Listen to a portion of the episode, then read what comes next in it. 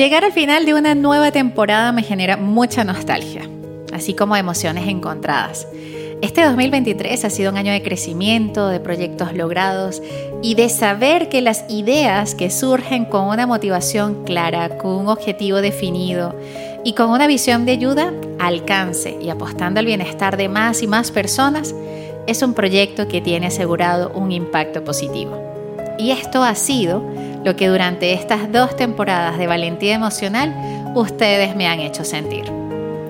Con llegar al episodio número 11 de esta temporada y en total sumar 22 episodios, se siente maravilloso con los mensajes recibidos, los feedback y la manera de cómo con cada episodio he podido conectar con sus emociones, con sus historias y con sus realidades. No tienen idea de lo especial que se ha sentido. No son solo números, lo que me confirman que con cada episodio ustedes me apoyan aún más y que la comunidad ha crecido, ha llegado a más y más personas. Y no porque ustedes que me conocen lo han hecho, sino porque incluso han llegado personas que sin saber quién soy, ni mi trabajo previo, me han dado sus comentarios. Porque no son nada más que estadísticas, hay palabras, hay emociones, hay sinceridad en cada uno de sus mensajes. Gracias, gracias muchas gracias. Este episodio será especial porque no me estoy despidiendo. He querido intencionalmente hablar de un tema que ustedes en las historias anónimas me han compartido en diferentes ocasiones y además lo han escrito en los desahogos que hacemos por mi cuenta de Instagram. Así que hoy daremos un previo, compartiremos una parte de lo amplio de este tema y les dejo el compromiso abierto para que me ayuden a que exista una tercera temporada. ¿Estamos de acuerdo? Espero que sí. Sigo contando con ustedes. Entonces, pasemos al tema que nos trae este día, que he titulado Entre sábanas, sexualidad y emociones en la pareja. Está genial, ¿cierto? Así que bueno, desde donde me estés escuchando, abre tus sentidos. Conversemos desde la orientación la psicoeducación y como siempre, desde la conexión emocional para que sin juicios y sin autodiagnósticos podamos aprender una vez más.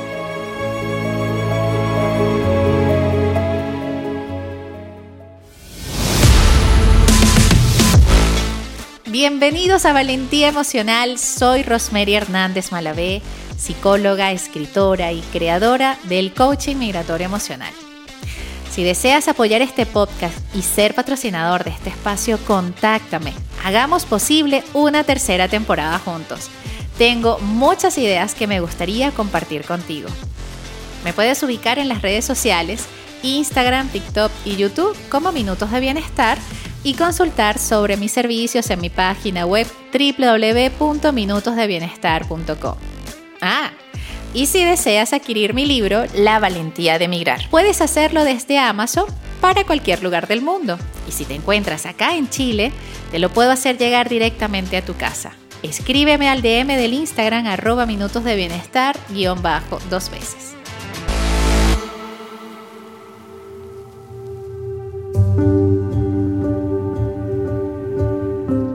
Mi esposo y yo podemos pasar hasta dos meses sin sexo.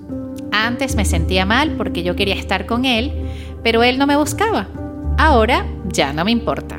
He perdido el interés.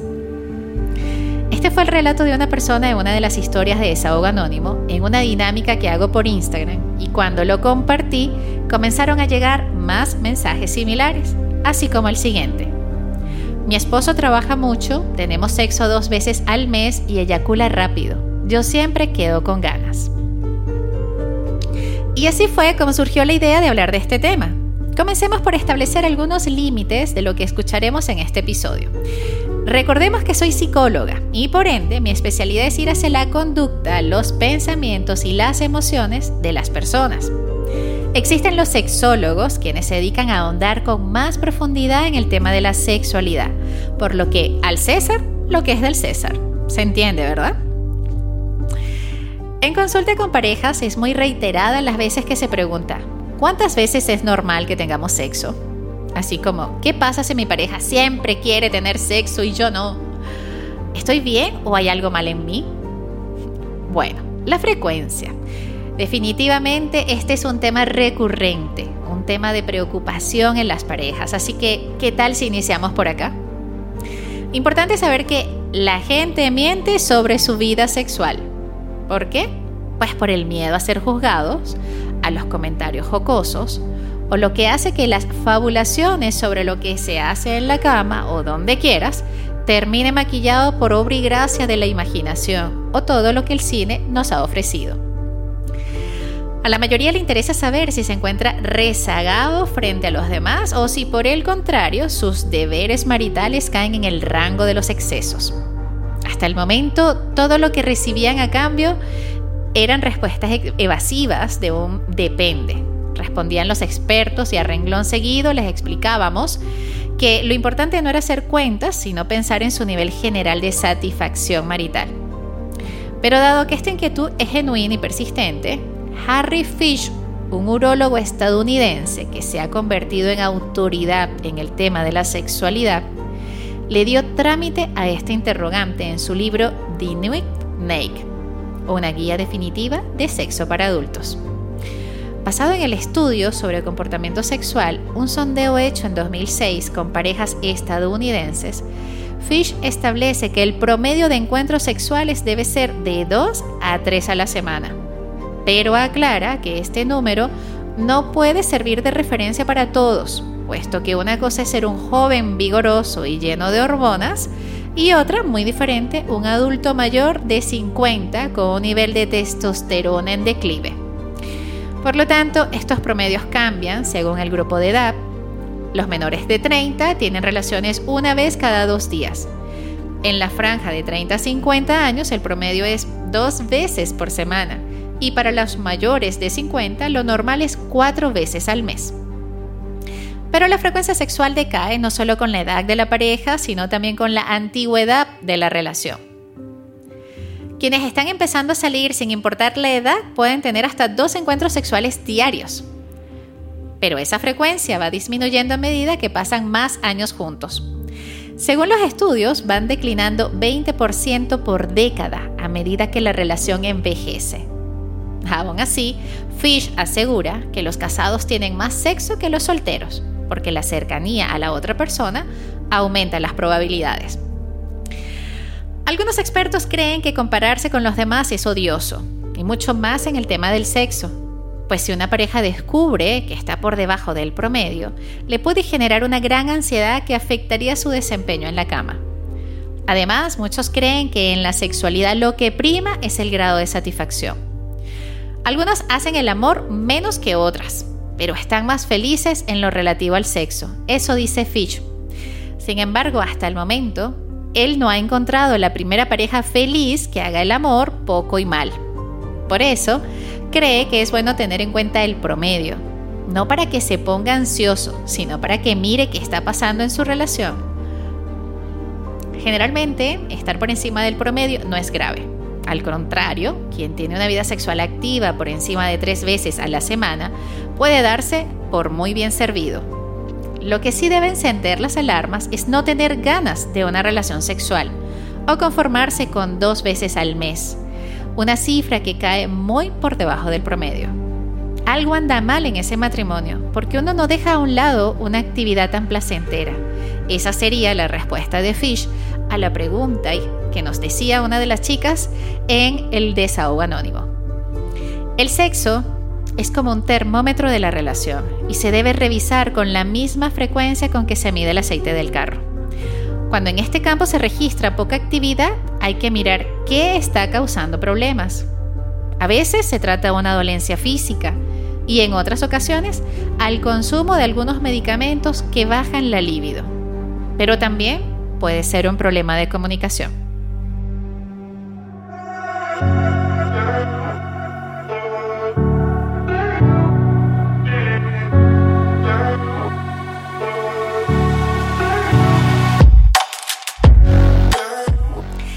Es muy difícil confiar en las estadísticas porque, como lo dije antes, en este tema se suele disfrazar la verdad, según una encuesta de una famosa marca de preservativos, la media anual de relaciones sexuales gira en torno a los 103 coitos anuales. La franja de edad que más encuentros íntimos tiene oscila entre los 35 y los 44 años. Le siguen aquellos entre 25 y 34 años y los jóvenes de 16 a 20 años. El 5% de los adultos manifestó tener sexo diariamente, mientras que uno de cada cinco lo practica entre 3 y 4 veces por semana. Datos interesantes. El país más apasionado parece ser Grecia, donde el 87% de los habitantes tienen encuentros una vez a la semana por lo menos. Rusia y China son los países que siguen esta tendencia, mientras que los japoneses son quienes menos frecuencia tienen. Solo el 34% disfruta del sexo una vez a la semana. Le siguen Estados Unidos y Nigeria. En todo caso, las diferencias también se marcan de acuerdo a otros aspectos. En la tercera edad, la brecha sexual entre hombres y mujeres pueden generar una falta de sincronía entre la pareja, lo que afectaría la frecuencia coital. La expectativa de vida sexual de un hombre de 55 años es de 15 años, mientras que la de una mujer de la misma edad es de 10. Para todos los problemas hay solución, lo más indicado para mejorar el promedio es aumentar la frecuencia de los encuentros, lo cual, por añadidura, mejorará la calidad de los mismos. Algunos especialistas proponen escoger un día a la semana para propiciarlos y dar libertad de experimentar. Juegos de rol, de mesa, juguetes sexuales, sabores, masajes, todo es válido siempre y cuando ambas personas o los involucrados lo consientan. Se recomienda un remedio casero para contrarrestar la eyaculación precoz y es dejar la posición sexual más estimulante del hombre para cuando la mujer ya esté lista o usar condones porque disminuyen la sensibilidad. Pero también se insiste en trabajar la comunicación y para eso toma la siguiente tarea terapéutica. Pídele a tu pareja y tú también escribe tres cosas que te gustan de tu pareja y a continuación tres que desearías cambiar de tu vida sexual. Luego, intercámbienlos, léanlos y busquen que se cumpla. En efecto, el sexo es placentero y es bueno repetir todo lo que genera goce. Cuando eso no está sucediendo, hay que mirar por qué. Si la gente tiene buen sexo, lo más probable es que lo disfrute toda la vida. Ahora vamos con un poco más de profundidad en el tema. ¿Tiene edad la sexualidad? Sí, la misma que el ciclo vital de la persona. Somos seres sexuados desde antes de nacer hasta que morimos. Incluso en presencia de factores muy adversos se puede tener una vida sexual satisfactoria. Solo con la muerte dejamos de ser personas sexuadas. En tiempos en los que algunos cuestionan el simple conocimiento de lo que somos, conviene recordar que nuestra sexualidad está presente a lo largo de todo el ciclo vital. Solo cambia el foco de expresión en cada una de sus etapas. Sigmund Freud esto lo explicó muy bien con sus teorías.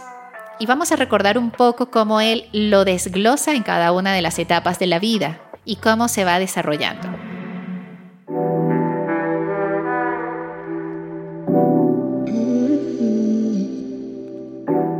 En la infancia, predominan las sensaciones corporales y la necesidad de contacto vinculada a los padres y a los iguales. En la pubertad y adolescencia, guiado por los cambios fisiológicos, predomina el sexo en solitario y en el entrenamiento con pares. De la juventud a la adultez, están presentes todos los componentes de la sexualidad, contacto, sexo, erótica, amatoria, mayoritariamente vinculados a una pareja.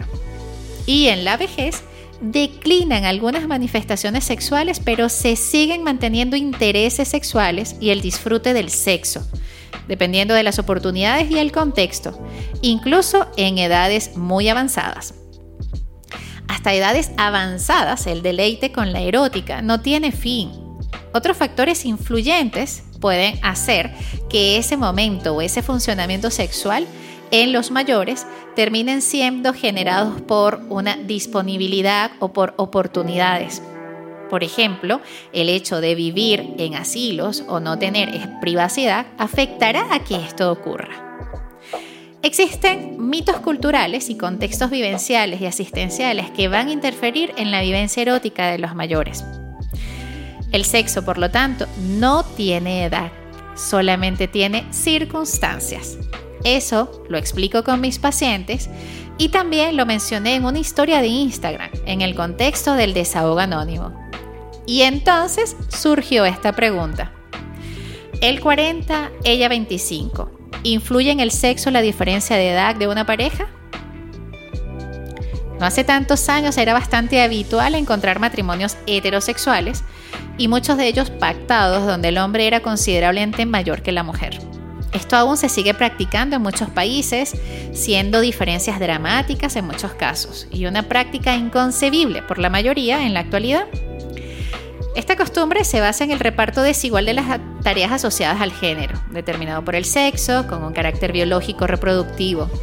En este modelo la mujer era educada para ser buena hija, esposa, madre y nuera. Este tipo de educación sexista tiene sentido dentro de ese marco referencial donde no se podía elegir qué hacer con nuestras vidas. Con este reparto se aseguraba el buen funcionamiento reproductivo y de supervivencia, pero no la felicidad de la pareja ni de la persona. Mientras que en la actualidad, la búsqueda de pareja se efectúa por diversas cuestiones y no impera la reproductividad, que en ocasiones no es deseada. La erótica tiene un peso determinante, lo normativo y la juventud no siempre es deseada. Además, ya no se construyen únicamente relaciones heterosexuales, sino también homosexuales y bisexuales. Ahora la mujer se considera deseante, cuando anteriormente era solo la deseada. Por lo tanto, en la actualidad ella también elige. Actualmente conocemos más casos donde es la mujer la de mayor edad. Y aunque siga extrañando a algunas personas, suele estar mucho más aceptado que hace un par de décadas. La equidad o igualdad de valor en la pareja, compartir un modelo emocional, afectivo y de comunicación similar y encontrarse en un momento vital similar, también permite que las parejas con edades dispares se entiendan y se busquen. La madurez en este sentido no siempre la dan los años. Pero para más allá de las diferencias de edades, nos ha quedado claro que hay factores que son más importantes y que debemos considerar.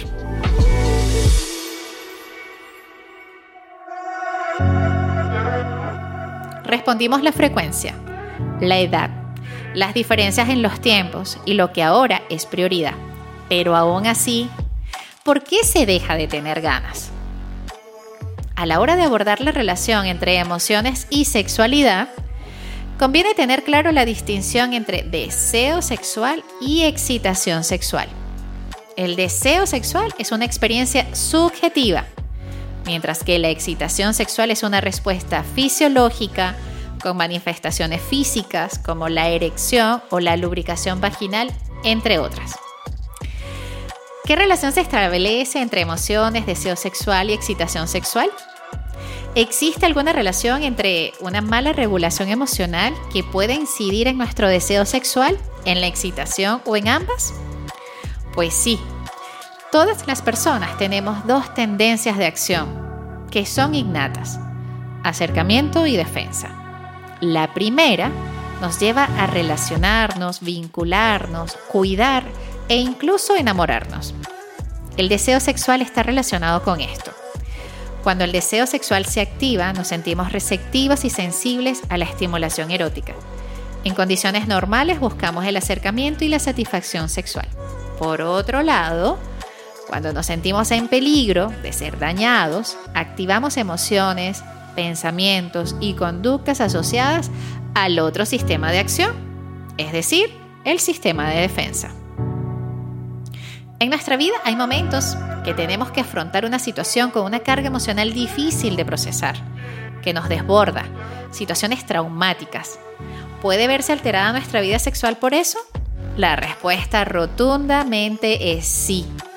Efectivamente, una mala regulación emocional puede llevar a que una emoción provoque un efecto determinado en nuestro deseo sexual o en nuestra excitación sexual, afectando a ambos. Para quienes han tenido la curiosidad de saber sobre la disfunción sexual, voy a aprovechar para aclarar su definición de acuerdo al Manual Diagnóstico de Trastornos Mentales DSM-5. Se define como la ausencia o reducción significativa del interés o deseo sexual, excitación sexual, presente en la mayoría de las relaciones sexuales. Persiste un mínimo de seis meses y causa una angustia clínicamente significativa y alteración en el bienestar o dificultades en las relaciones interpersonales. Esto quiere decir que una reducción pasajera del interés sexual no se considera disfunción sexual. Ojo con colocarle a estos títulos un diagnóstico porque hemos dejado de tener un disfrute o un deseo con nuestras parejas. ¿Qué influye en la pérdida del deseo sexual? La ausencia del deseo sexual puede tener diferentes causas que pueden estar relacionadas entre sí. El cansancio físico, la falta de sueño, la fatiga por enfermedades o las propias enfermedades cardiovasculares, endocrinológicas, neurológicas. En la mayoría de los casos, la falta de deseo sexual de la mujer radica en la conflictividad con la pareja, distanciamiento, aburrimiento, falta de comunicación, de confianza. Cualquier debilidad que ocurra dentro de la relación de la pareja se va a reflejar en la libido femenina, que es más susceptible que la masculina. Esta situación emocional genera un círculo vicioso. Si no se está a gusto, baja el interés de uno por el otro, no hay ternura, hay alejamiento, no hay apetito sexual y el ciclo se repite de manera infinita. Otro de los motivos puede ser el estrés y los cambios de vida importantes, como perder el trabajo, tener y cuidar de los hijos, cambiarse de casa, de ciudad, un trabajo de alta responsabilidad, eventos de alto impacto emocional, depresión, ansiedad, educación sexual ligada a tabúes, baja autoestima, estrógenos y testosterona bajos, alcohol, anticonceptivos, periodo de lactancia, consumo de medicamentos. Como podrás notar, son muchísimas las causas que pudieran estar generando los problemas en tu relación sexual de pareja y que no necesariamente están relacionados a, una ejecución del deseo o a una ejecución del acto sexual. Cuando la relación de pareja se comienza a ver afectada, es importante también revisar la intimidad. La intimidad y la sexualidad son componentes vitales en una relación de pareja saludable y satisfactoria.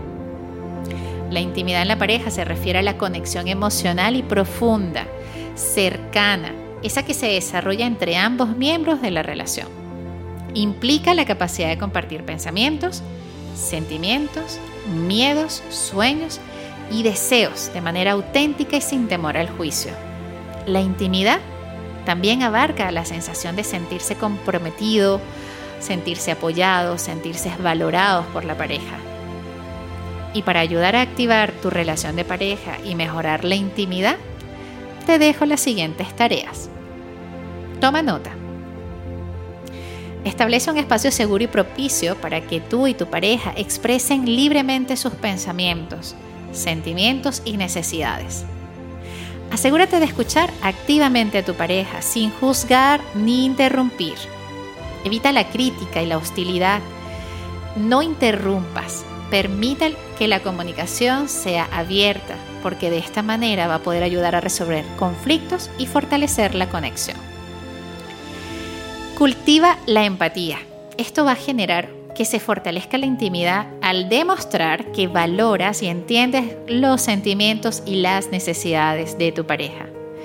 Es importante reconocer que la empatía no implica necesariamente estar de acuerdo, pero sí mostrar respeto y consideración hacia la perspectiva del otro. Rompe la monotonía al introducir elementos nuevos y emocionantes en tu vida juntos. Prueba actividades diferentes, planifica escapadas románticas, exploren juntos nuevas experiencias. La novedad y la aventura pueden reavivar la pasión y el interés sexual. fortaleciendo así la intimidad en la pareja. Y si los problemas de intimidad y sexualidad persisten a pesar de tus esfuerzos, considera buscar ayuda profesional. Un terapeuta de pareja o un sexólogo puede ofrecer orientación y estrategias específicas para abordar tus dificultades. Y ahora me despido. Como lo mencioné al inicio, este es un tema que seguramente nos dará para unos episodios más. Aún así, intenté abordar lo principal, responder las preguntas que dejaron por los desahogos anónimos y en especial psicoeducar, orientar y dejar algunas tareas que espero les puedan ayudar. Nos escucharemos pronto y estaré de vuelta con más ideas, más temas y más ganas de seguir aportando en sus vidas. Gracias, gracias, gracias por ser una comunidad tan especial. Gracias a los sponsors que nos acompañaron en esta ocasión y espero pronto se unan más a este gran proyecto. Gracias a ustedes y gracias también a Cristian, el encargado de darle la musicalización, por ser tan profesional y hacerlo genial. Nos escucharemos muy pronto y cierro con esta frase. Si eres lo suficientemente valiente para decir adiós, la vida te recompensará con un nuevo hola. Adiós.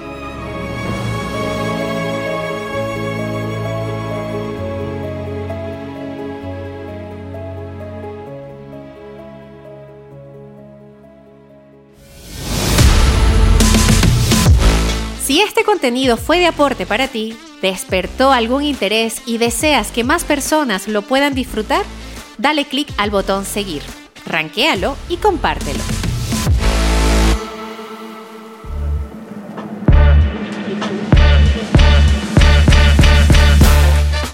Este podcast llegó a ustedes gracias a Betinix Drogo, educando con propósito para tu bienestar financiero. En redes, arroba finanzas-saludables para ti. Marjari Vera, psicoterapeuta, te acompaña en tu proceso de transformación. La encuentras en las redes como arroba Marja Psicoterapia. Movex, llega hasta donde quieras. En Instagram, arroba movex.la. Magda Sosa, descubre tu rareza para que tu marca personal monetice lo que sabes. Conoce más de ella en arroba Magda Sosa Consultora y en su página web www.emprenderinspira.cl. Me despido con cariño. Soy Rosemary Hernández Malavé, psicóloga, escritora y creadora del coaching migratorio emocional. Nos escuchamos en el siguiente episodio.